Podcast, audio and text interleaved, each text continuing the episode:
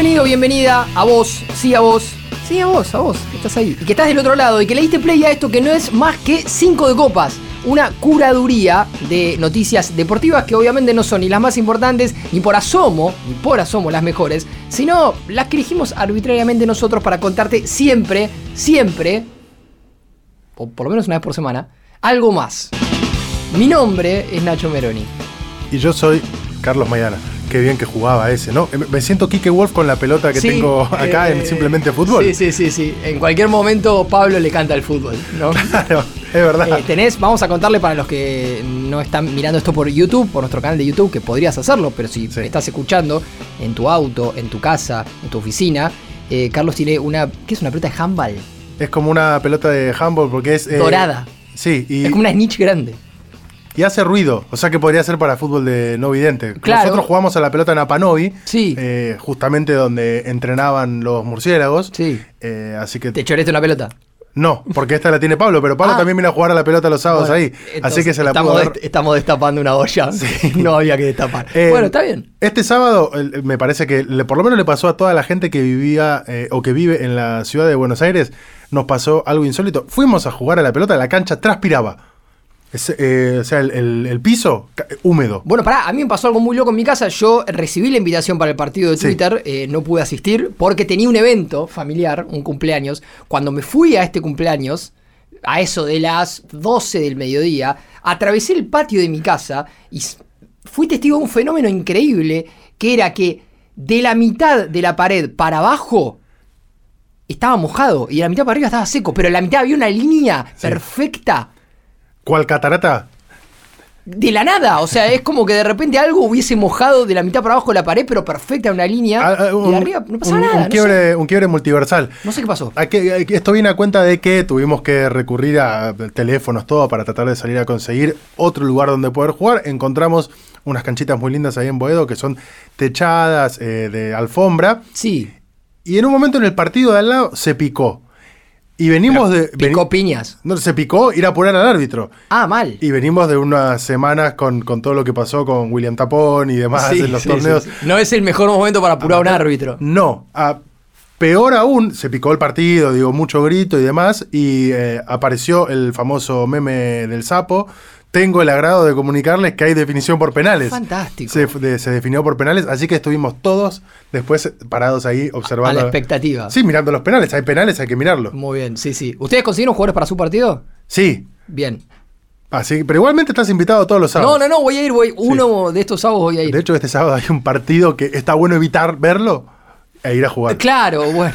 Bueno, dicho, dicho todo esto que a la gente no sé si le importa mucho. Pero nos permite no, romper el hielo. ¿Estás listo para romper el hielo? Estoy listo para romper el hielo. También estoy listo para contarte Sí. que te podés suscribir a la cartaganadora.com.ar donde tenemos nuestros planes de suscripción. Claro. Porque este fin de semana eh, ya empezamos a anotar a todos los participantes del sorteo que vamos a hacer a vivo la semana que viene, donde tenemos para sortear y más adelante en el programa te vamos a contar más sobre eso.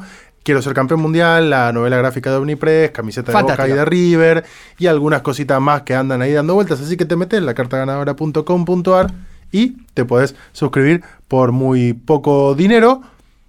Muy poco dinero no es, en este caso, lo que se está debatiendo en torno a cuánto va a valer el pase de Mbappé. Basta, por favor, basta. Estoy aburrido, pero completamente aburrido de esa noticia. ¿De Mbappé? De, de- de todo lo que rodea a Mbappé, de todo, hasta las cosas graciosas alrededor de Mbappé me aburren. ¿Viste ayer que ante tu compo, el basquetbolista, subió una foto a su cuenta de Twitter? Porque se parece bastante a Mbappé Sí. físicamente, y le mandó a los del Al Hilal, che, si no consiguen a Mbappé, yo voy, que me parezco a Mbappé. Y Mbappé contestó con unos emojis, basta, todo me aburre alrededor de Mbappé. Lo primero que tengo para decir es que eh, decís muy bien y rápido y de corrido ante Tocumpo, que le cuesta mucho a muchas personas. Griego. Sí, en segundo lugar, muy divertido la cantidad de memes que hubo en el saludo entre Lionel Messi y LeBron James. Sí. eh, diciendo, Messi lo fue a saludar pensando que era Borja, y mandándole saludos a Gallardo. Excelente, Fantástico. excelente. Pero volviendo a lo de Mbappé, tengo que decirte que hay noticias. Hay noticias, hay, Sí. hay más cosas.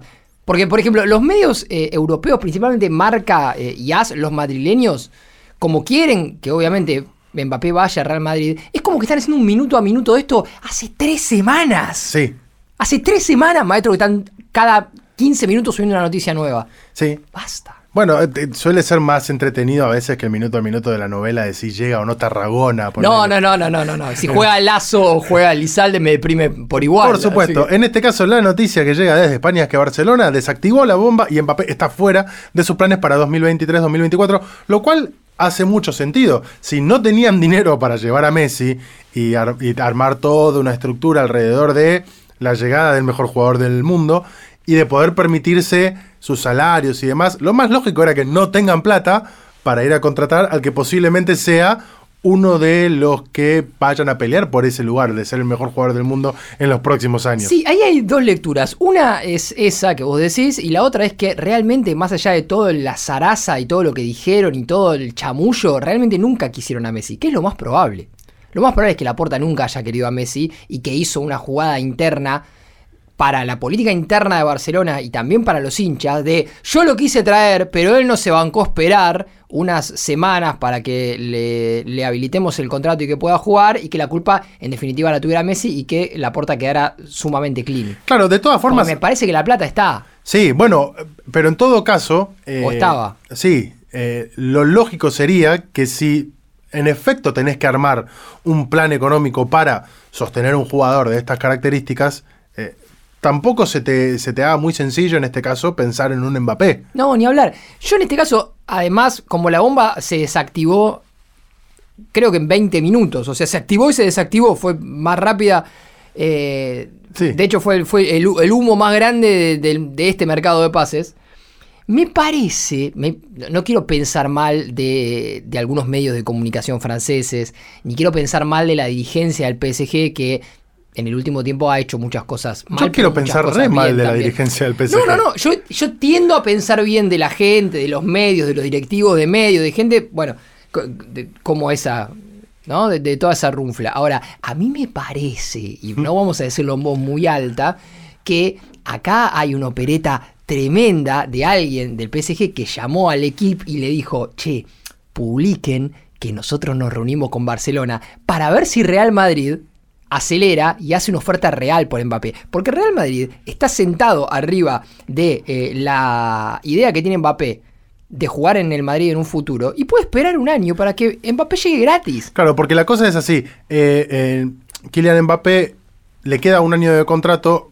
Paris Saint Germain está pidiendo por o su renovación o en todo caso tomar la decisión que acaba de tomar, que es no haberlo llevado a la gira por eh, Japón y Corea O junto con el renovás- PSG. O vas a ver toda la temporada del, Claro. de la platea. Y de hecho hoy se está entrenando en la nueva ciudad deportiva del Paris Saint Germain, que es en Poissy. ¿Poisá? Pues anda a saber cómo se pronuncia, Bueno, pero sabemos. es en ahí en algún lugar Yo de me quedé en Gemapel Ignacio, Sí. que debería ser Ignacio, pero yo en francés le decía Ignacio. En Mush. Eh, Pablo Mush. Eh, Claro, bueno, se están- Ya Kazans, imagínate, Sí. Kazan, 15 años cuando estudiaba francés. Cuestión que se está entrenando en el predio del Paris Saint Germain. Sí. No viajó con el PSG justamente porque, bueno, PSG está diciendo, si no renovás y te vas a ir libre, listo, no jugás por lo menos toda Minga. esta temporada. Eh, según Transfer Market, en este momento, que es un sitio al cual toman de referencia por lo menos un montón de medios de comunicación para ver la valoración de los jugadores, eh, Kylian Mbappé, nacido el 20 de diciembre de 1998, muy joven él, está valorizado en 180 millones de euros. Bueno, Poca plata. Bueno, el Al Hilal, el Al Hilal, equipo de Arabia Saudita, uno de los cuatro o cinco equipos que es propiedad en su mayoría de la corona eh, saudí a través del fondo de inversión de Arabia Saudita, un fondo de inversión que se conoció el otro día, que está dispuesto a poner durante los próximos 20 años a razón de 17 mil millones de dólares en el fútbol para convertir la liga en una liga top. El Al Hilal, equipo que eh, tuvo A Ramón Díaz. a Ramón Díaz, ¿no? Equipo del cual se conoció su avión hace no mucho en las redes sociales, que era como mega lujo, era como el Hilton volando. Bueno, ofreció 300 millones de dólares por. Mbappé y 700 millones a él por temporada. ¿Ustedes entienden la cantidad de guita de la que estamos Es un hablando? nivel de plata que no se puede creer. Es totalmente ridículo. Sí. Absolutamente ridículo. Entiendo que Kylian Mbappé todavía tiene aspiraciones deportivas por sobre las económicas, por más que en caso de fichar por el Madrid, seguramente no lo va a hacer por un contrato bajo. No, no, ni hablar, ni hablar. No va a ser ni por asomo el, el contrato que le están ofreciendo en Arabia Saudita. De hecho, se conoció, en- por lo menos se sabía, pero ya oficialmente se saben las cifras que marcan una diferencia entre lo que está percibiendo Lionel Messi en Estados Unidos en este momento, algo cercano a los 50 millones sin el contrato de sponsor, que, lo suma un poco más, Apple TV y demás, contra el casi billón de dólares que se iba a llevar en Arabia Saudita por los años que le ofrecían de contrato. Hay una diferencia sustancial. Ahora bien, también hay una diferencia sustancial respecto de Europa para Mbappé en términos de competencia deportiva. Por, por caso, quiere ganar la Champions League. Por ende, por ende, los medios más creíbles, entre comillas, en, en las últimas horas han dicho que Mbappé no estaría prestando la atención a esta oferta. Ahora, el PSG le plantea tres cosas. Una, renovás el contrato y seguís jugando acá. La otra, vas a ver toda la temporada desde la platea o desde un palco si no renovás el contrato. Y la tercera es cederlo a préstamo a otro equipo, donde aparece tu Manchester United, mi Liverpool y algunos más, eh, en el medio, no así Independiente No, o algún otro equipo. imagínatelo queriendo entrenar en Domínico. En, eh, sí, y solo sí, ese otro club le paga Lo- el salario. Ah, ahí está. Que debe, Sí. debe ser también alto también en Paris Saint-Germain. Ahí aparece Chelsea, aparece el Manchester City, obviamente. Aparece Real Madrid y aparece alguno que otro más. Recordemos que cuando Mbappé llegó al PSG de- desde el Mónaco, llegó con un formato bastante raro de transferencia, que fue un préstamo de un año y pico con obligación de compra. Es decir, Mbappé jugó un año a préstamo en el PSG, hasta que después lo compraron obligatoriamente. Una cosa medio de diferir los pagos. Digo, cosas que se hacen entre gente que tiene mucha, mucha plata, ¿no? No, no es algo que nos pasa a nosotros, pagamos el ABL y che. ¿Tenés mercado pago, capo? Eh, bueno, no sé dónde va a jugar, pero si vos seguís a alguna, algunos personajes españoles, te dicen que el- el- ese día siempre es clave. Sí. Hoy es clave, mañana va a ser clave, pasado mañana también va a ser clave. Siempre es clave. Eh, virtualmente te paso la pelota, no te la paso eh, Pero porque... vamos a hacer como una especie- No, porque puedo romper todo y la verdad Sí, es que prefiero que no. Así preferimos- que te paso la pelota. Bueno, a ver, eh, pasame la pelota virtualmente y yo eh, recibo mm, el volante. Porque vamos a hablar del Gran Premio de Fórmula 1 Muy bien. de Hungría. Pasaron muchas cosas y, Y no pasó nada. Bueno, ahí está. Eh, tengo un amigo que había salido la noche anterior y se puso el despertador a las 10 de la mañana para dar la carrera y cuando vio que Verstappen ganó por 32 segundos dijo, ¿por qué carajo no dormí hasta las 12 del mediodía? No, Claro. no, no voy a decir cómo se llama. Eh, ahora bien, Verstappen ganó por 32 segundos, eh, un, un escándalo como siempre. Hoy eh, alguien dijo, no me puedo acordar quién, que... Es esta- un montón 32 es un montón, segundos. es un- es- ya, ya es todo, ya es todo absolutamente Burdo. eh, burdo lo que está pasando en, en la Fórmula 1. No, ni se despeina para ganar. Eh, entra a boxes, se- salen un segundo y medio y los otros están, lo ves aparecer allá a la, a la vuelta cuando él ni se despeina. Es, es absolutamente ridículo lo que está pasando. Pero en cierto punto tiene que ver con lo bien que anda el auto de Verstappen, lo buen piloto que es Verstappen y lo poco que pueden hacer los demás. Porque digo, Hamilton es un gran piloto. Sí. Leclerc Alonso es un gran piloto. es un gran piloto, Alonso es un gran piloto. eh, de hecho, todos los que están ahí son grandes pilotos, con diferencia de, de experiencia y de jerarquía. Pero, son Pero por algo están en. Fórmula 1, claro. Ahora, el sábado, Hamilton ganó eh, la pole. Fue espectacular cómo Hamilton hizo la pole. El pole, si no me equivoco, 104 de su carrera. em, en casi la última jugada, sobre el final, creo que era el último auto que, que- que estaba girando todavía y se llevó la pole por tres centésimas. Y en la primera curva de la carrera del domingo llega quinto. ¿Por qué? Porque el auto de Verstappen salió como un avión y los demás son autos, ¿entendés? Y, y a su vez, el hecho de que sean autos y, y- y que no puedan competir contra eh, el, el auto de Verstappen y obviamente el de Checo Pérez, aunque el de Checo Pérez ahí tiene un- unos quilombitos, hace que los pilotos cometan errores. Y esto suma a que, bueno, la carrera termine como terminó. El que hizo una muy buena carrera fue Lando Norris de McLaren, que está haciendo muy bien las cosas, salvo, salvo en el momento del festejo. Porque recién hablamos de Mbappé, eh, Sergio Ramos fue compañero de Mbappé eh, hace poco en PSG. ¿Y vos te acordás que Sergio Ramos una vuelta rompió un trofeo Sí. En el festejo? Sí, me acuerdo también la gente del Once Caldas cuando ganó la Copa Libertadores la hizo Boca. La copa. Exacto, bueno. Rotura de copas. Ese es el título. Lando Norris estaba festejando, salió segundo en el podio. Y no sé por qué algo se le cruzó en la cabeza. Estaría muy contento, muy. eh, no sé. Eufórico, sí. Eufórico. Estaba muy feliz realmente. Quiso abrir un champán pegándole a la parte de abajo del champán. O sea, como golpeando la botella contra una tarima, la tarima donde estaba parado Verstappen un ratito antes, digo, la tarima del podio, la Sí. parte más alta, Verstappen se había parado, había dejado la copa que le habían dado, que extrañamente era como medio de cerámica, una cosa así, y se había bajado a festejar con el champán, a tirarle champán a su equipo desde ese balcón, no sé qué. Lando Norris recibió el champán y quiso festejar. Y en vez de abrir el champán como cualquier hijo de vecino, que es sacándole el corcho, tirándolo para arriba y tirando la tal, le pegó la botella contra esa tarima. La tarima se movió, se cayó el trofeo de Verstappen y se hizo mierda. Capaz que le tenía el, bronca. video, el video es increíble, man. Fantástico. Es espectacular. Bueno, fue lo único que no dejó la carrera. Sí, más allá del triunfo, ¿no? Justamente de Max Sí, Verstappen. que va a ser campeón. No sé, ya, ya el otro día eh, Fernando Tornelo y la gente de, de la transmisión en, en Star Plus estaba haciendo la- las cuentas a ver cuándo va a ganar. Porque incluso se puede dar que, que gane en México, que es el- la patria de Checo Pérez, que es su compañero de equipo con el que está todo mal. Sí. Más allá de que la dibujen, está todo mal. Y puede ser campeón ahí. O sea, es demencial todo.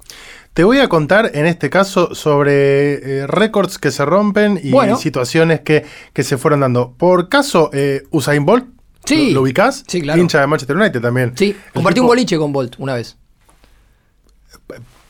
No tengo más noticias para contar, tengo que escuchar esto. En Río Janeiro. Eh, Fantástico. eh, Juegos Olímpicos. Bolt la rompía toda, absolutamente. eh, y yo había sido testigo de los 200 metros, de la medalla de oro de los 200 metros. No había podido ver la medalla de los 100 metros porque primero no había sido afectado a esa cobertura.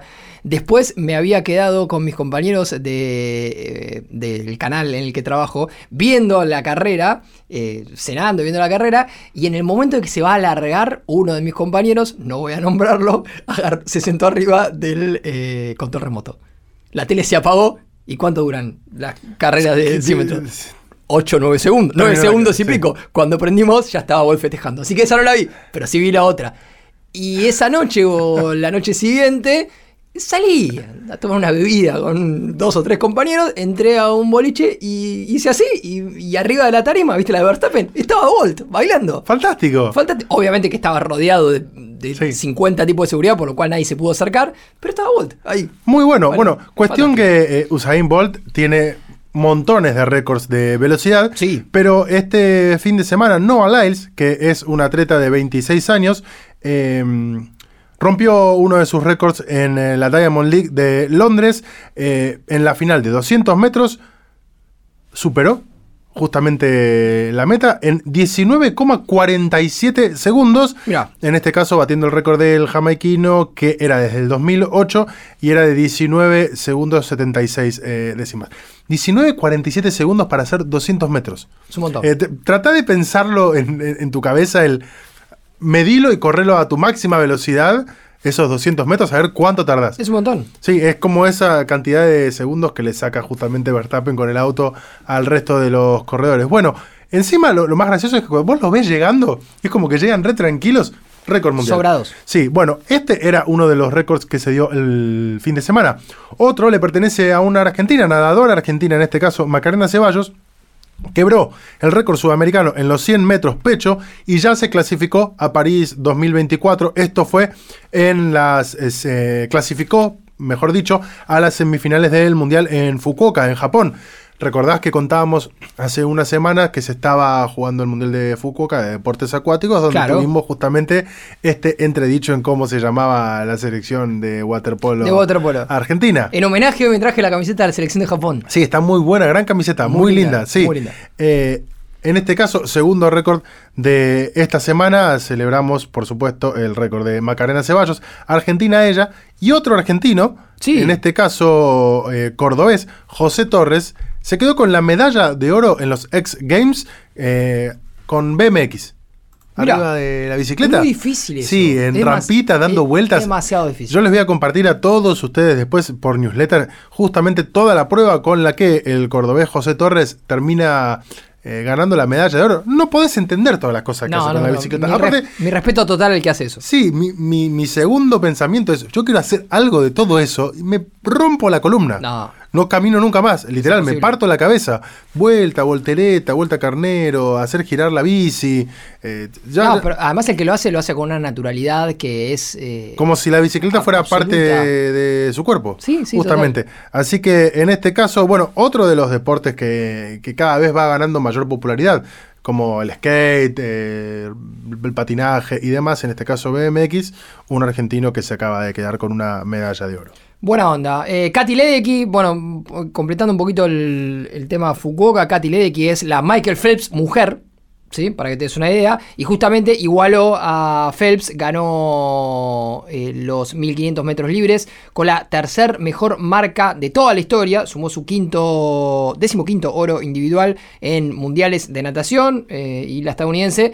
De esta manera igualó a su compatriota, a Phelps, que también sumó 15 oros en su carrera. Eh, realmente es eh, la mejor de, de- de los últimos años largos y, y bueno, llega a la altura del mejor, creo yo, de, de todos los tiempos, o por lo menos... eh, Bueno, es- recién hablábamos de Bolt. es la, exactamente, esa Eh, es la... La decisión, o, o- o por lo menos el pensamiento mayoritario, ¿no? Lo Sí. que tiene que ver con la natación. Hace un ratito vos me hablabas de Lionel Messi. Sí, Me hablabas del salario de Lionel Messi. qué golazo. ¿Gritaste el gol? Lo celebré porque es una locura. Tipo, aparte sentí que era la situación. Bueno, che, esto hay que ganarlo. Entró, metió el gol. Sí, pero yo, yo me salió como medio gritarlo, no gritarlo, reírme. Es como decir, no, no sé, no, no supe qué hacer en ese momento. No supe cómo reaccionar, pero me paré de la silla. Sí, no vamos a decir nada nuevo sobre Lionel Messi, pero al fin de cuentas hace que sea normal lo que no es normal para el resto. No, no, que es meter goles de tiro libre en este caso con una naturalidad asombrosa. Por caso era normal para el, uno de los dueños del Inter Miami, que es David Beckham, Sí, obvio. que le pegaba muy bien a la pelota. Llorando, Beckham Sí, emocionado. Beckham emocionado, Serena Williams eh, emocionada, enloquecida, El momento, LeBron James. el momento de, de Messi precalentando y LeBron James y Serena Williams grabando con el celular es demencial. Porque estamos Es hablando también de otros dos deportistas de un tamaño total. Increíble, es ah, demencial todo. Marc Mm, Anthony. Sí, yo. Hay, personajes raros también. Sí, Demencial la cara de Marc Anthony. Sí, es complicado. Eh, yo no sé si. Digo, capaz que lo digo con prejuicio, por ser norteamericanos y, y porque nunca le dieron mucha bola al fútbol. Si tienen real trascendencia de quién es Lionel Messi o la están empezando a tener ahora. Yo creo que sí. Yo creo que lo- los grandes a nivel de LeBron James, lo- la- las personas que, que se dedican a eso a ese nivel y que salen al mundo, Serena Williams, saben quién es Messi. No, no, te saber seguro. Te puedo, y, y toman dimensión de la grandeza de Messi. Yo te puedo entender que un basquetbolista universitario que tiene 18 años, tal vez no está tan enrojado con el fútbol. Obviamente sabes quién es Messi, pero no tomas dimensión de su grandeza. Ahora, Serena Williams, que viaja por el mundo hace 25 años, tiene muy claro quién es Messi. LeBron James también. Eh, LeBron James también. Digo, y, y los grandes, Tom Brady. de hecho, eh, ni hablar, ni hablar. Eh, de hecho, hay un.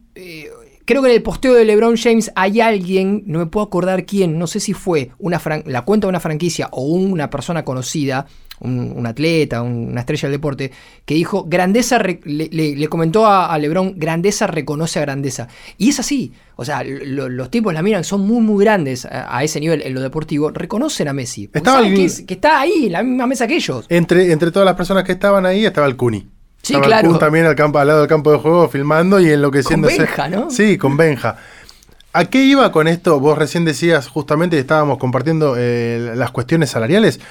Aún con la diferencia de lo que podría haber ganado en Arabia Saudita, Lionel Messi ya es el atleta mejor pago en los Estados Unidos desde que llegó a la Major, Major League Soccer en este caso. Fantástico. Eh, 150 millones por dos años y medio de contrato, lo que significa un promedio de aproximadamente 55 millones por año, como bien decías vos, sin contar todos los acuerdos por ingreso de suscriptores a Apple TV, todo lo que le representa su contrato con Adidas y aparte la posibilidad de formar parte del paquete accionario del club.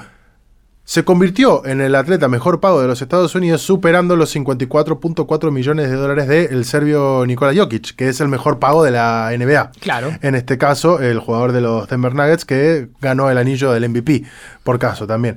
Eh, para ver también can- cuánta plata, porque todos estos tipos que estamos hablando ganan una burrada de plata que no la vamos a ver en la vida, a no ser que vos estés del otro lado, te suscribas a la carta ganadora.com.ar y le cuentes a todo el mundo, quizás llegamos. Quizás sí. Eh, Ponele. Siguen en, en ese listado eh, Lamar Jackson, que juega en Mariscal de Campo en los Baltimore Ravens de la NFL, cobra 52 millones de dólares anuales.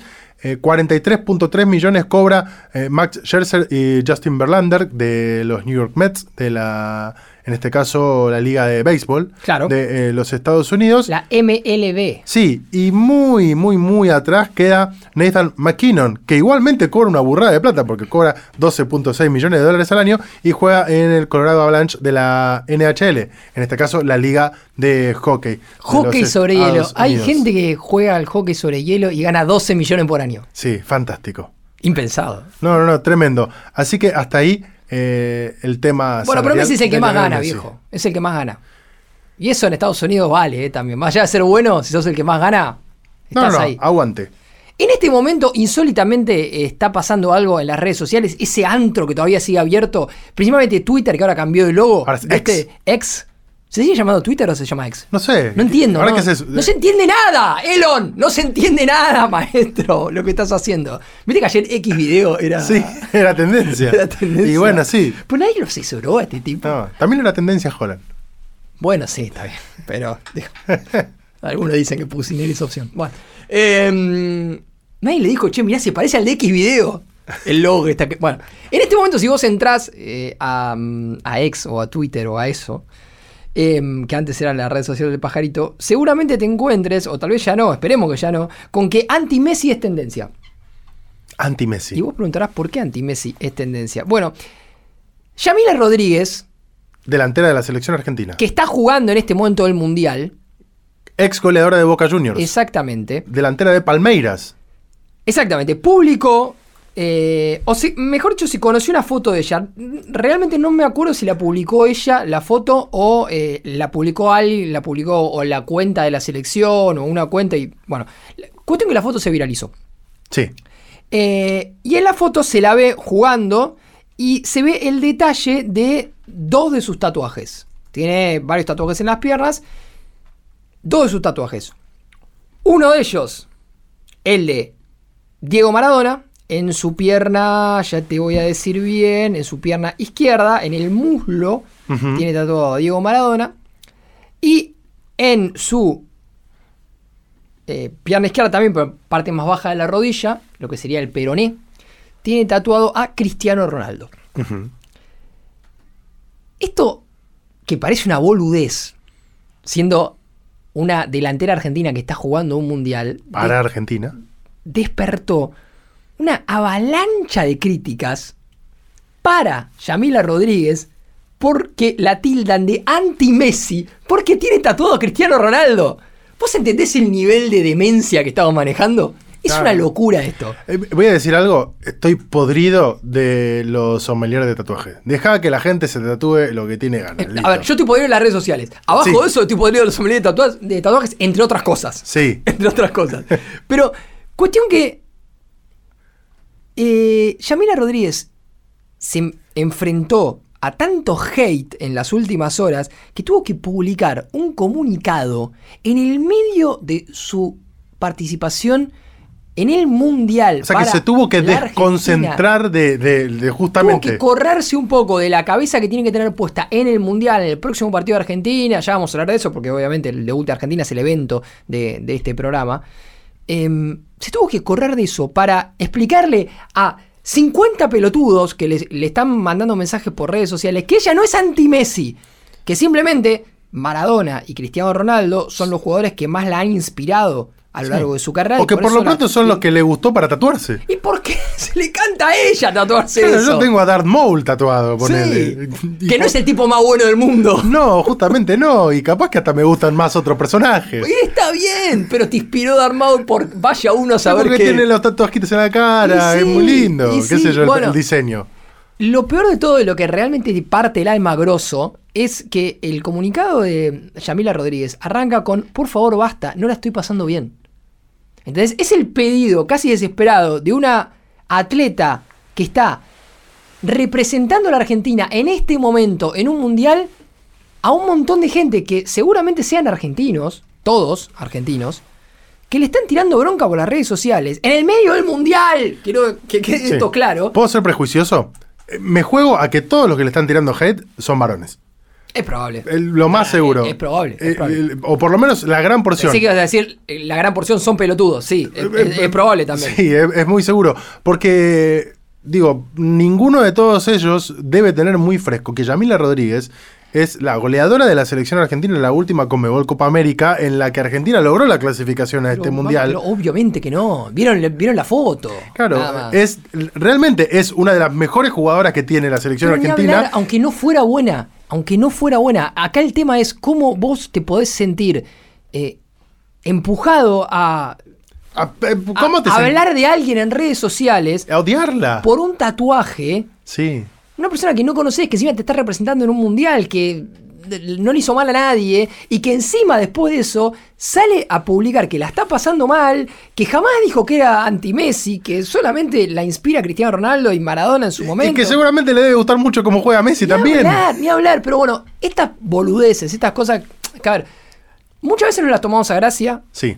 Y la verdad que no son graciosas. No. Son una cagada fuerte que pasen estas cosas en redes Sí. sociales porque seguramente Yamila Rodríguez la estar pasando como el orto en este momento. Sí. En, un, en, un- en una situación y en un momento en el que la debería estar pasando bárbaro. Y aunque no tuviera que estar concentrada en el mundial, tampoco, si estuviera en su casa de vacaciones, tampoco se tendría Por que supuesto, estar digo, fumando eh, esta. solamente digo que, que es aún más injusto de lo que ya sería normalmente Ni hablar. que le esté sacando la cabeza a, a una situación que quizás, ojalá que no, pero quizás no se le repite, no se le da nunca más en la vida. totalmente. Y que es un momento único en la carrera de un deportista. ¿Cuántos deportistas hay, varones, mujeres y demás, que van a una instancia como un Juego Olímpico o un Mundial y que es la única vez que pueden Obvio, hacerlo? Ni hablar. Eh, y es- el 98 99% de la gente Sí. no va nunca a un mundial. Y posiblemente es para lo que te preparaste toda la vida. Obvio. Es el- el- lo máximo a lo que podés llegar. O sea, pensando que lo máximo que podés llegar es eh, ganarlo. Al fin de cuentas, para ganarlo tenés que competir. Y lo máximo que podés aspirar como deportista es a estar en la instancia en la que se compite por el, el- la- el mayor premio. Bueno, la verdad es que es... eh, To- Todo, todo eh, absolutamente insólito. Eh, si estás en tu casa con el celular en la mano y pensaste en mandarle un mensaje a Yamila Rodríguez, no nos escuches. No nos escuches. no. Elige otro podcast. sí, por supuesto. Basta. Tengo algo para contarte.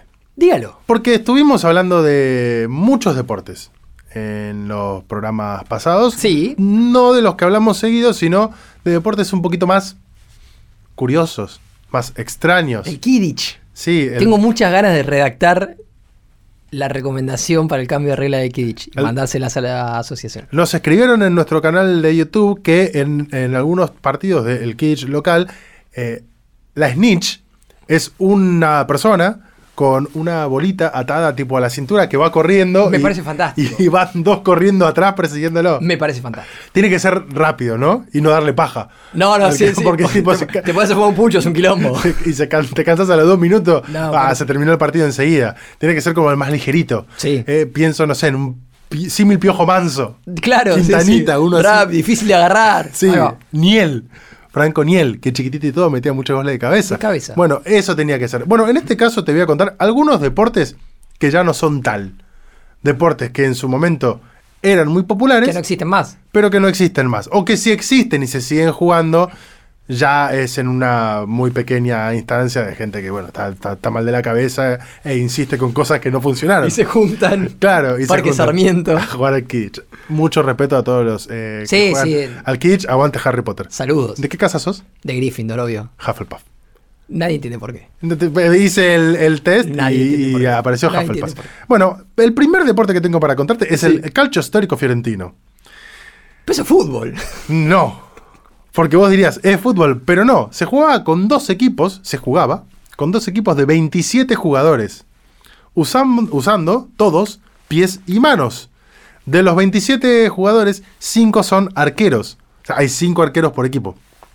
A algunos equipos de fútbol ahora le harían falta 5 arqueros Sí, sí, sí. para que no caigan a goles. Pero pará, ¿hay un solo arco? Sí, O sea, ¿hay cinco tipos cubriendo un arco? sí. Fantástico. Bueno, que no se entre Zielinski, ¿no? o alguno más. porque- Falcioni y toda esa línea. Claro. Eh, el objetivo del juego era sumar más puntos que el equipo rival, como en casi todos los juegos, Claro, ¿no? obvio. Me parece como que una aclaración en este caso no, no hacía mucho. Se colocaba un agujero acá en cada lado del campo de juego y debías meter la pelota ahí. O sea, ese era el arco, digamos, Sí. en el que estaban los cinco porteros que estaban ahí custodiando de que la pelota. Un agujero. Sí, que sí, el piso. Sí, sí, sí. Eh, si la pelota entraba, eran dos puntos. En cambio, si se fallaba el tiro, se sumaba medio punto del equipo rival. Imagínate si por cada. eh, claro, eh, no sé, imagínate a Salomón Rondón mano a mano contra el arquero de Central, la tira afuera, medio gol para Central. No, pero es in- eh, con 27 jugadores, 5 arqueros, Sí. es imposible contar. ¿Quién contabiliza eso? Che, tiro. Bueno, ¿quién contabilizaba eso? Cada encuentro duraba 50 minutos y era supervisado por 8 árbitros. 8. Sí. Imagínate lo que puede hacer una. un- Terminaba 300 a 298. Sí, el ganador era el equipo con más puntos o cache. En italiano, en ese caso. el O sea, que gana. goles o puntos Sí. sumados porque el otro erraba el gol. Claro. Qué raro. Igual Sí. me, me da ganas de jugar, ¿eh? Está bueno porque. Estoy para juntar. ¿cu- ¿Cuántos eran? 27 de cada Sí, lado? tenemos, lo- con lo que nos cuesta a veces juntar 10 No, para el no, sábado. Pero podemos hacer una versión más reducida, como por ejemplo, me parece que buenamente hizo la gente a lo largo de la historia con el handball. Sí. Porque el handball lo conocemos todos, digo, eh, vas picando la pelota, la tenés que meter en el, en el arco rival. Bueno, pero el handball, el balonmano, inicialmente se jugaba de a 11 y en un campo eh, muy parecido al de un, un campo de fútbol, con esas dimensiones. Mira. O sea, era 11 No contra ese 11, dato. eh, jugando en territorios mucho más grandes, eh, muy popular en los países del centro de Europa, en especial en Alemania, que dominó el deporte a nivel continental, como dominó todo, hasta que se popularizó el balonmano bajo pista cubierta. Y bueno, chao, listo, el otro venció. Che, este me parece que es más cómodo, es más fácil. Y, Y no se pudieron adaptar y perdieron. Sí, y terminaron eh, jugando. Otro de los deportes extintos, en este caso, ciclismo en tándem. Yendo dos arriba de una misma bicicleta. O sea, como el ciclismo ahora, pero de a dos. Pero eso es una boludez. Sí, de a dos, los dos pedaleando. A mí me da que es complicadísimo no hacerte percha.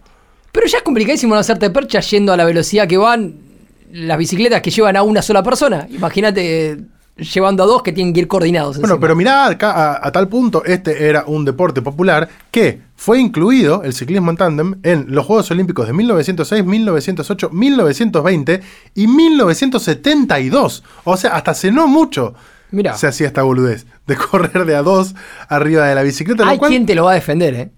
Hay quien te lo va a defender. Y seguramente. Sí, sí, sí, hay quien te lo va a defender seguro. hay, hay- Bueno, hay cada cosa que hay gente que defiende, no sé, Sí, sí, sí, sí, a. Doman presidente. Esquí tirado por caballo. Me imagino que los animalistas en este caso fueron No, los que, o- eh, obviamente. Los animalistas y en realidad eh, la propia evolución de la gente, ¿no? Digo, de- no, pongamos a los de- pobres pensamiento. a los pobres animales a tracción a sangre. En este caso eh, no hay mucho que explicar más que lo que te puedes imaginar. Era vos en el esquí Y un y caballo un que caballo adelante que iba tirándote y era el, al fin de cuentas ¿quién ganaba ahí? Ganaba el era del una, caballo. era una carrera. Sí, y era una carrera de caballos. Claro. De caballos que estaban arrastrando, un boludo atrás que anda a saber cuánto pesaba. Anda a saber. Bueno, soga, Eso no, no se hace más. no, no se hace más. Sí. Soga tira. ¿Te, te imaginás por el nombre qué puede llegar a ser? Es muy. eh, en realidad es un juego que me da a que se juega en las escuelas todavía, o por lo menos cuando nosotros éramos chicos. ¿Qué es el famoso Tiren? El famoso Tiren. El Tiren de- Equipos de 5 o 5, una soga, una línea, De, todos. de la serie coreana, ¿cómo se llama? El de. Ah, el juego del calamar. Los juegos de calamar, Sí, claro. que con un desenlace. que Fantástico. garrón, sí, te morías.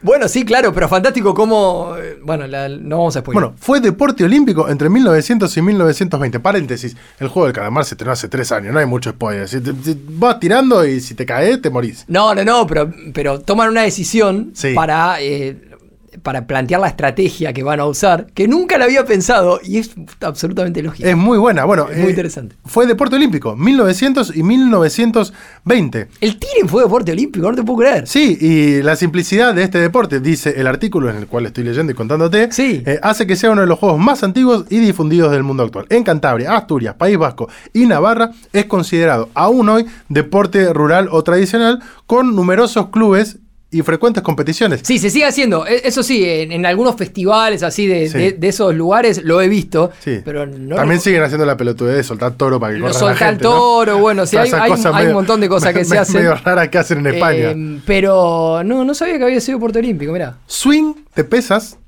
persas o clubble. Que Swing de pesa, ¿qué? ¿De la pesa rusa? sí, en este caso lo que tenías que hacer era eh, un balanceo de pesas. O sea, de movida la pesa es pesada, pero aparte tenías que hacer como una especie de balanceo. Pero no es la, no es la pesa común, la barra con, con el peso, es la pesa rusa. La que parece un palo de amasar sin el otro manguito. Un palo de amasar, que Sí. tenés los dos manguitos, bueno, sacale uno. Esa es, la pesa persa. ¿Entendés? Eh, Este, te lo voy a mostrar. mo- mo- mostrame la foto. Sí, el, el tipo está con unas ropas muy particulares. Ah, no, sí, sí, sí, sí. No, no es, la, no es lo que yo pensaba. No, no, no. Lo que yo pensaba era ese. ese no, yo no es, lo que, no es lo que yo pensaba que esto sea un deporte tampoco. No, no, tampoco. Pero lo que yo sí pensaba era el ejercicio que se suele hacer ahora en las clases de CrossFit o en eso, viste que es la pesa rusa, la Sí. redonda, que la balanceas para arriba y para abajo. Sí. Acabo, acabo de romper todo.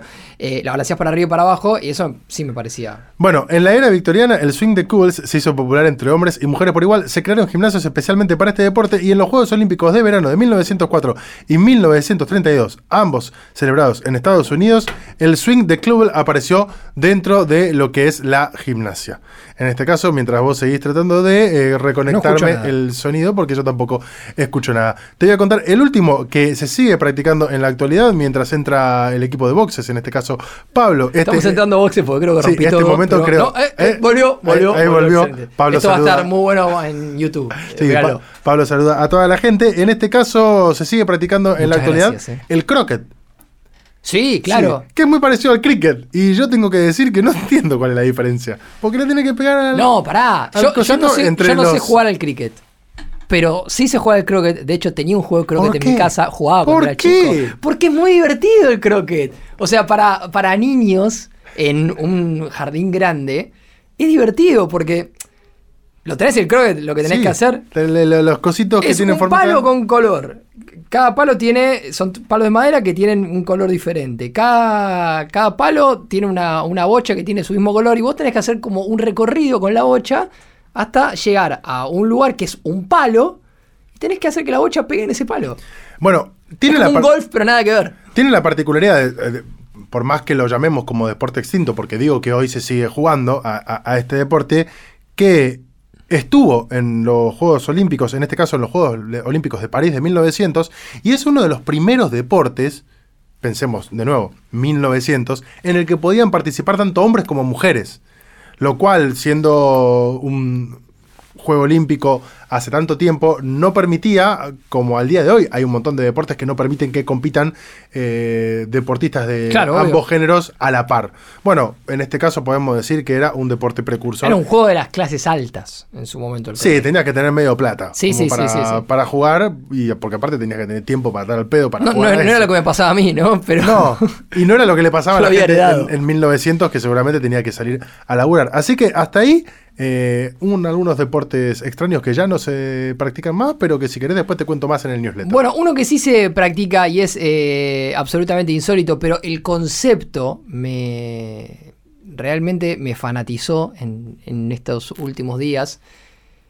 Y quería traerlo acá después de haberlo mandado al newsletter. Es el de otro deporte que está haciendo las delicias de adolescentes, hombres y mujeres en Finlandia, especialmente. Estamos hablando del hobby horsing. Y ustedes dirán, ¿qué es el hobby horsing? ¿Qué? ¿Qué es el hobby horsing? La verdad que el nombre no te dice nada, No. pero se está conociendo mucho en redes sociales como equitación vegana. ¿Y por qué se conoce como equitación vegana? Porque básicamente, básicamente, es un juego muy, muy parecido a lo que es un recorrido de saltos de caballo. Vos tenés la prueba de, Sí. de s- olímpica de saltar eh, obstáculos a caballo. Bueno, pero sin caballo. No, y no es la- el, el mismo deporte que ya. ¿Vos viste el caballo que tienen los nenes? Que es el palo tipo de Ah, escoba. no. No. con la cabeza del caballo. Ah, pero es con eso. Con eso. Vos te subís a eso y tenés que hacer el mismo recorrido que hace el caballo, pero el, el recorrido posta, boludo, no te estoy jodiendo. O sea, es el mismo recorrido, ¿entendés? Tenés que saltar las mismas cosas que saltan a caballo, pero vos arriba de un palo de escoba. ¿Entendés? Es equitación sin caballo. Por eso le dicen equitación vegana. Y en las redes sociales. ¿y por qué esto- esto está pasando en este momento en el mundo? ¿Y por qué esto es eh, popular entre adolescentes? Porque Porque sí, sí, si principalmente tenés- las niñas finlandesas. Porque yo me imagino que si tenés 35 años queda como un boludo Como un corriendo. boludo. A ver, con, con todo respeto, las niñas finlandesas también quedan como una boluda, pero bueno. Pero son niñas. Es lo que están realizando. Sí, son más Están adolescentes, jugando. es un juego. eh, pero ahora se junta gente a ver esto, ¿no? Digo, no- es una boludez, pero es una boludez que, que está, está sumando adeptos. Voy a decir algo igual. Si ponemos camaritas cuando nosotros jugamos los sábados, también quedamos como unos boludos. Ni hablar, ni hablar, ni hablar. Eh, pues se reúnen, hacen torneos nacionales, se montan, o sea, literalmente caballos de madera eh, y, y se compiten en diferentes categorías, se saltan obstáculos como si fueran caballos verdaderos. A ver, es cierto que hay que tener mucha destreza para hacer esto, ¿no? Es una boludez, pero no, sí, pero no, es el meme, ¿viste? Eh, pero lo real es que cuando vos ves videos de estas cuestiones, donde obviamente hay jueces que evalúan la, Pero la ¿qué- en qué- destreza de los ¿En saltos. qué situación están los jueces que evalúan eso? No lo sé, no lo sé. Lo que sí. Estoy viendo la foto. No, no, es, es increíble, es increíble, es espectacular por todos lados.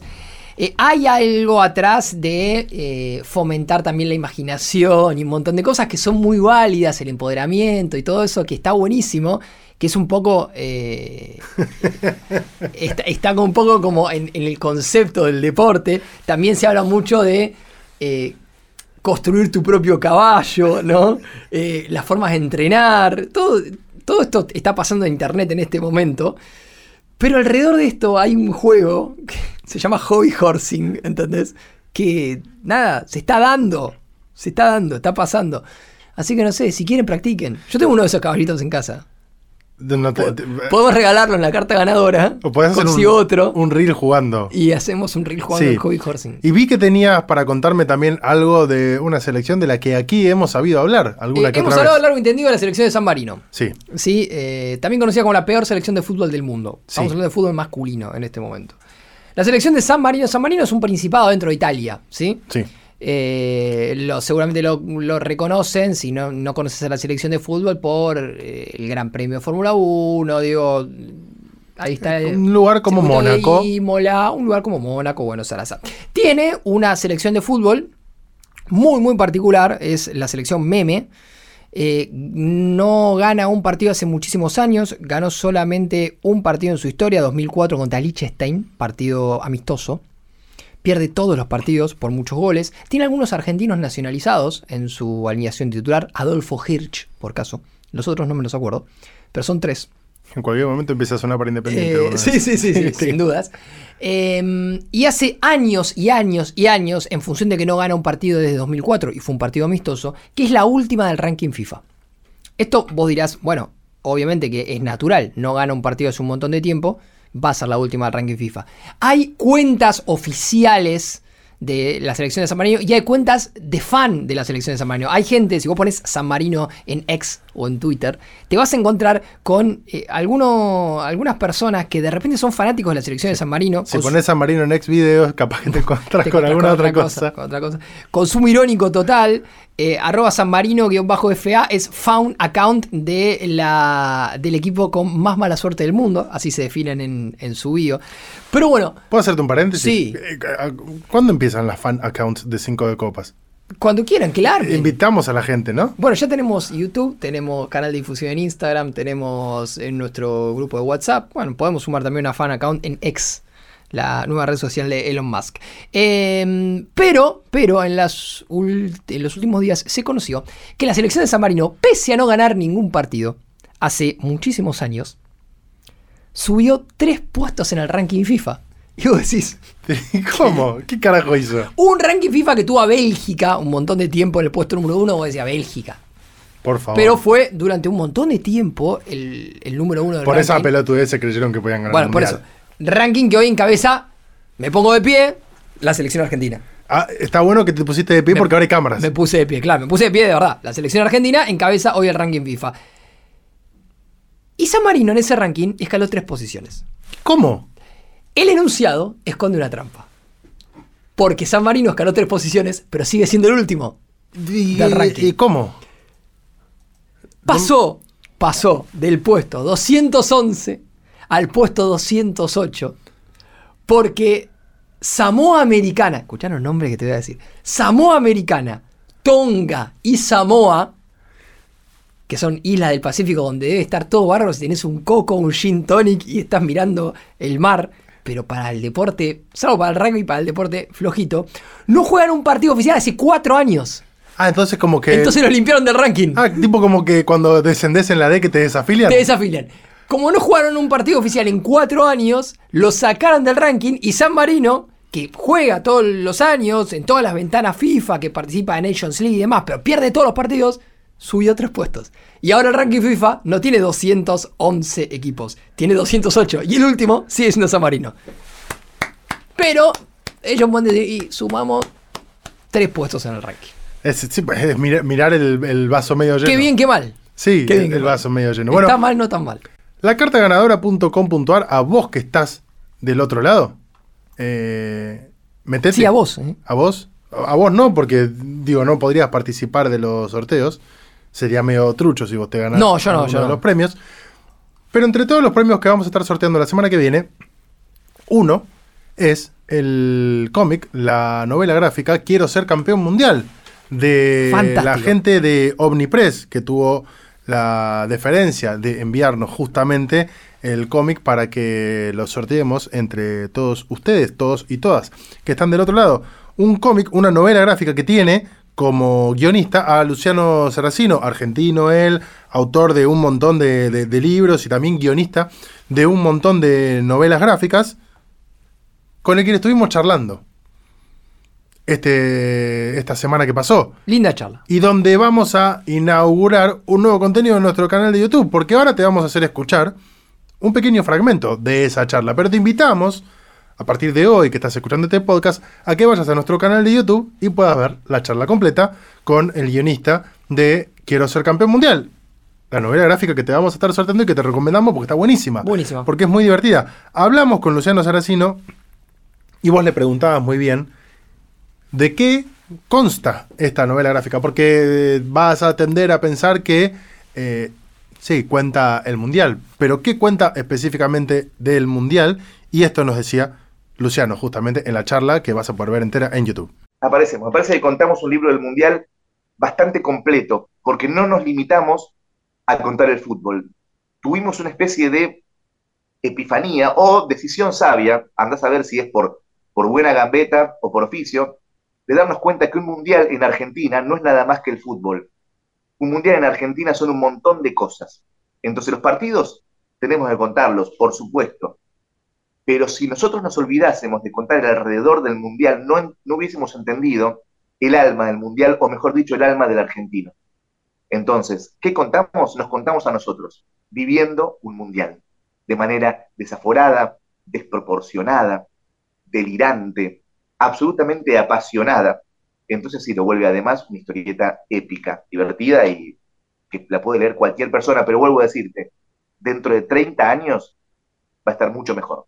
Campeón Mundial, que es la novela gráfica más vendida de toda la historia de Editorial Omnipress, que es una editorial de Argentina que se eh, especializa justamente en cómic manga, pero que tiene un montón de títulos, tiene un montón de títulos de DC, de Marvel. Sí, es una de las más grandes del continente. de Sí, hecho. de Star Wars en su momento, de un montón de franquicias, y de repente el libro más vendido de la historia de la editorial es esta novela gráfica que cuenta, entre otras cosas, cómo vivimos todos y todas en Argentina la obtención de la tercera estrella. Así que si todavía no te suscribiste la cartaganadora.com.ar, te tenés que anotar ahora y vas a poder participar por uno de estos ejemplares. Y si encima te gustó, vas a nuestro canal de YouTube, te suscribís, le das like, lo compartís. Ahí ves la charla entera con Luciano, que estuvo buenísima, súper interesante, nos divertimos mucho.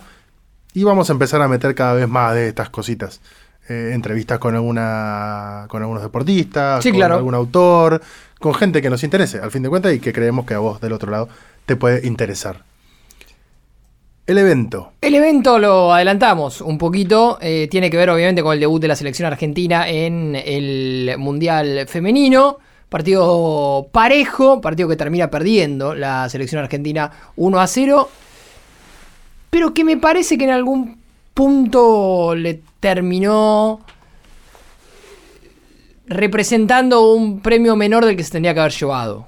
Lo dijo Germán Portanova después del partido, era para un empate y, realmente terminó siendo derrota para el equipo argentino. Estefanía Banini en la previa había dicho, bueno, que no se equivoque la gente y analice o pretenda que nosotros venimos a ganar el Mundial porque estamos muy lejos de las potencias y en algún punto la jugadora argentina planteó una realidad de lo que vive hoy por hoy el, el plantel de cara a esta experiencia en el Mundial. Y realmente creo que hay cosas desde lo futbolístico como, para destacar y para eh, ilusionarse de cara a lo que viene, por lo menos estos, estos dos próximos partidos, tratar de conseguir un buen resultado que permita clasificar. Pero bueno, lo concreto es que para la Argentina ya es una enorme noticia que ya sabíamos que iba a, a darse, el poder participar de este mundial y después encontrarse que tal vez no está tan lejos, ¿no? O aunque ellas sí lo sepan, encontrarse que no está tan lejos de las potencias. En, relación a esto que vos decías, de, justamente las expectativas que puede llegar a tener un montón de gente que al menos no se asomó en el último tiempo al, fútbol femenino, por obvias razones, y que de repente ahora subidos también a la fiebre mundialista, producto del triunfo del equipo de Lionel Scaloni en el último mundial, también se, se asoma a ver qué es lo que está pasando en el mundial femenino. En relación a estas expectativas, digo, Argentina no ganó nunca un partido en un mundial, la selección femenina. Por lo tanto, quizás cargar las expectativas mayores a las jugadoras de la selección argentina es no entender el contexto en el cual están compitiendo. Dicho esto, podría llegar a ser un mundial histórico para la selección argentina que va a estar jugando nuevamente este jueves a las 21 horas Argentina contra Sudáfrica y va a cerrar su participación en el grupo el próximo miércoles a las 4 de la madrugada contra Suecia. Eh, partido de fin de grupo contra Suecia a mí generalmente me trae malos recuerdos porque pienso en Benson, clavándola en el ángulo y Pablo Caballero que nunca llegó. Batistuta por Crespo. Sigue sin llegar. Puede jugar los dos juntos. Pablo Caballero. Em, ahora tampoco llega. No, ahora tampoco. Eh, digo, Argentina tiene en estos dos partidos la posibilidad de sumar su, ¿por qué no?, primer triunfo histórico en un mundial. Y sería la mejor eh, oportunidad, digo, que se dé contra Sudáfrica, porque te permitiría llegar a la última fecha con chances concretas de no solamente haber ganado tu primer partido, sino de lograr tu mejor marca histórica, que es clasificarte a la siguiente ronda de un mundial. Hoy la selección argentina está en el puesto número 28 del ranking FIFA. Perdió el otro día en su debut contra Italia, que está en el puesto número 16. Pero como vos decías, hizo un partido más que aceptable por lo pronto pudo no haberlo perdido. Sí, a ver, en, el complemento es cierto que sufrió, en el segundo tiempo sufrió bastante, el, primer tiempo fue, fue bastante cerrado, hubo ahí alguna situación de, de la Roquette, pero, pero es cierto que ya después en el segundo tiempo terminó sufriendo hasta lo que fue sobre el final el, gol de Cristiana Girelli, la, capitana de, Italia, que fue la que marcó el, 1 0, el resultado definitivo. Pero bueno, lo concreto es que ahora se va a enfrentar con Sudáfrica. Sudáfrica perdió en el debut contra Suecia. Eh, y en algún punto representa una buena oportunidad para Argentina. Suecia, eh, entiendo también que va a ser un equipo que le va a plantear al equipo de Portanova, a la selección de Portanova, un, desafío grande eh, en, el cierre.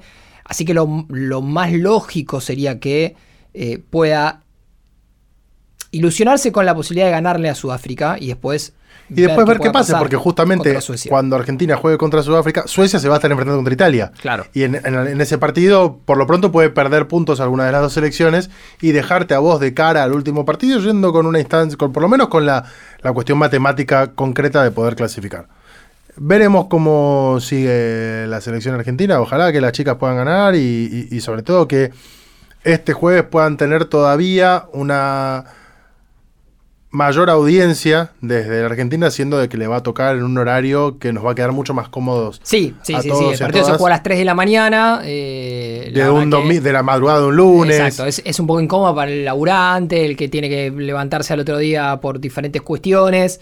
Em, pero bueno, el, de este jueves sí, obviamente es en un horario bastante más conveniente. 9 de la noche es un muy lindo horario para, para ver un partido de fútbol.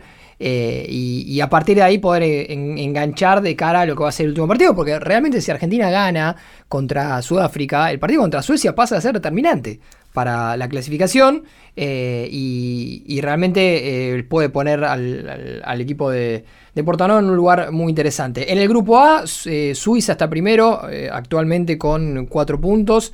Nueva Zelanda y Filipinas tienen eh, tres y Noruega cierra con uno. Noruega se esperaba un poquito más en este arranque. En el grupo B, Australia está arriba con tres puntos y después Nigeria, Canadá tienen uno, Irlanda no tiene puntos. Japón y España, España un equipo muy fuerte. En el grupo C tienen tres puntos. Inglaterra y Dinamarca tienen tres puntos cada uno el grupo D. Inglaterra también un equipo fuerte. Y Estados Unidos y Países Bajos eh, tienen tres puntos cada uno en el grupo E. Estados Unidos es seguramente el candidato. Inglaterra, a- que, a ganar este que mundial. vos decías, justamente un equipo fuerte, eh, última selección campeón de la Eurocopa del año pasado, venciendo 2 a 1 a Alemania en la final. Claro, Brasil ganó su partido contra Panamá, algo que Brasil, obviamente equipo campeón. se esperaba. Brasil es otro, otro de los equipos que son candidatazos a, a ganar este, este mundial. Podemos pensar en Estados Unidos, Brasil, Inglaterra, Sí, España. Sí, sí, pasa por ahí. Yo creo que, que pasa por ahí. Eh, es, por lo menos de, de los sudamericanos, eh, sin duda Brasil es el, el equipo eh, más fuerte. De, de los americanos, te diría, conjuntamente con, con Estados Unidos. Eh, y me parece que los otros que nombrás realmente son lo- lo- los otros grandes candidatos. Brasil con el detalle que en el segundo tiempo de, de la goleada contra Panamá tuvo el ingreso de, de Marta, que es eh, la, la histórica jugadora brasileña que ingresó por, por Borges.